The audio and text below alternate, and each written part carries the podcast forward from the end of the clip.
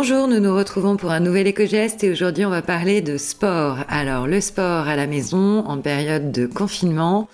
Pour certains le sport est un réel plaisir, pour d'autres une réelle torture. Il est difficile de se motiver et encore plus en période de confinement.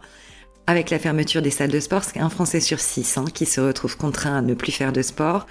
Alors beaucoup de solutions ont vu le jour, notamment via les réseaux sociaux, avec des vidéos YouTube, des lives sur Instagram, des applications de fitness. Comment faire pour que ces séances de sport soient un peu plus éco-responsables? Alors premièrement, en hiver, on évitera de brancher le chauffage pendant nos séances.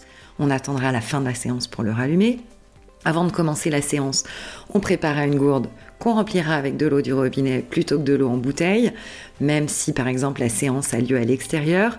On pensera également au matériel de seconde main. On connaît tous des enthousiastes qui ont décidé de se lancer dans un nouveau sport, ont acheté tout le matériel et ont abandonné au bout de deux séances. Ces matériels, on peut notamment les retrouver sur les plateformes de vente de seconde main. Donc on n'hésite pas à les regarder sur ces plateformes de façon à trouver du matériel parfois neuf qui a très peu servi, ce qui nous permet de nous équiper à moindre coût. On pense également à récupérer euh, des bidons, par exemple, pour euh, faire des poids, au lieu d'acheter du matériel, au moins pour tester au début que le sport va nous plaire.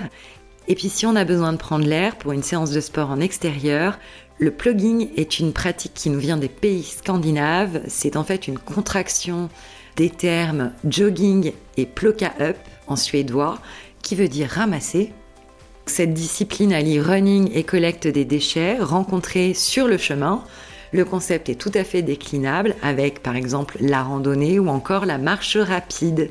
Voilà, avec ces quelques tips, nous espérons vous avoir donné envie de vous mettre néanmoins à une séance de sport, même confiné, même dans le contexte actuel.